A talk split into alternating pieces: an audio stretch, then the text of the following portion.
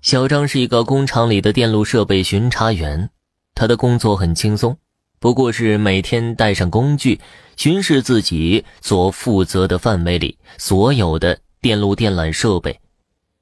这天天气不太好，前一天晚上的雨稀稀拉拉的下了一晚上，早晨起来虽然雨停了，但是天空依然乌云密布。可能是气压的原因，这样的天气让人感觉似乎有些压抑。照理说，这种有可能下雨的日子，小张出不出去检修都无所谓。但是啊，小张性格就这么谨慎，而且本着对工作认真负责的态度，小张还是收拾好了工具，背着包出了门。不一会儿，小张走到了自己巡查的重点地段。这个位置有一个高压的变频器，平时也没什么事儿，但是今天变频器上本来连接好的电缆，不知道什么原因被人切断了一段。缺少的那一段其实也没什么大用，只是一根备用的电缆。但是这个电缆就像汽车的备胎一样，如果有故障的时候备用的，在检修的时候就会起到关键重要性的作用。于是，小张掏出工具，想要修补电缆。不过，小张因为只带了工具，并没有带着电缆的铜线，他一个人其实也只能简单的维修一下，保证电路安全。但是，这可是高压变频器，小张虽然戴着绝缘手套去操作，但是突然天空中一声巨响，一道闪电劈了下来，刚好劈到小张手里裸露的电缆上。巨大的电流瞬间传递到小张的全身，从远处看去，只能看见小张被几条蓝色的电弧包裹着全身。电弧中，小张只来得及发出最后一声惨绝人寰的惨叫。小张的同事们把小张解救下来的时候，他整个人已经连模样都看不清了。整个五官都扭曲到了一块，身体也是被高压电烧得焦黑。人死比天大，小张单位的领导因为死了人被撤了职，新上任的领导是原来的二把手，给了小张父母一大笔钱作为抚恤金，而且还上门亲自慰问了一下小张的父母。小张一家人都是老实人，小张的妈妈虽然拿到了抚恤金。但是，毕竟自己的儿子还没有结婚，年纪轻轻就死了，大哭了一整天。晚上哭累了，准备睡觉的时候，做了一个非常奇怪的梦。梦里是小张全身焦黑的瞪着自己的妈妈，仿佛用尽了全身的力气嘶吼着。周围是一片荒草地，远处好像还有凌乱的电缆和高压变频器。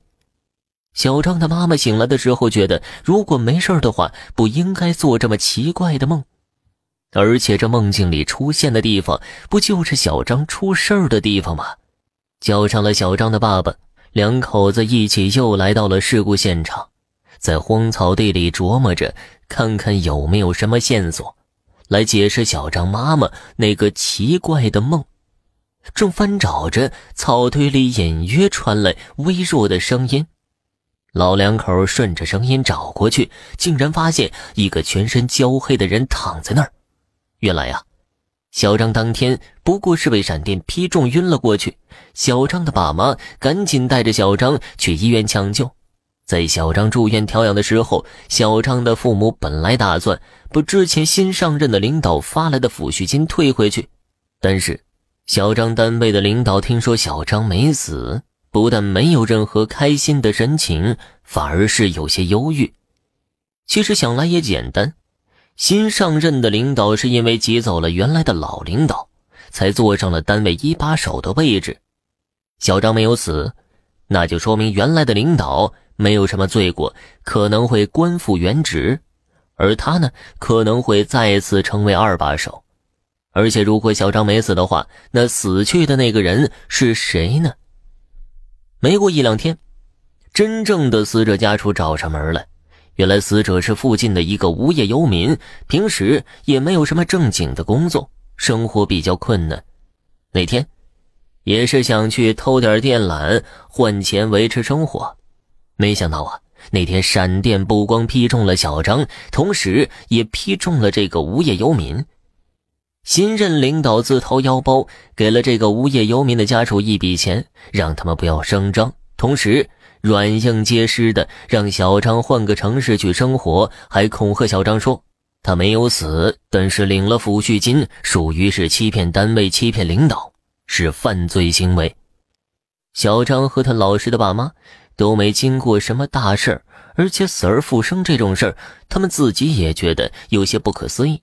就听了这个新领导的话，想着全家去外地过一种新的生活。没有了工作的小张，虽然有抚恤金做生活费，但是也失去了精神寄托，而且换了个城市，人生地不熟的小张晚上一个人喜欢默默的躺在床上发呆。这天晚上。小张觉得好像有什么动静，刚要坐起来看看，就觉得脖子上一凉。小张摸了摸，摸到的只有鲜血。我想了很久，只有你死了，我才能安全。新领导凶狠的盯着已经死去的小张。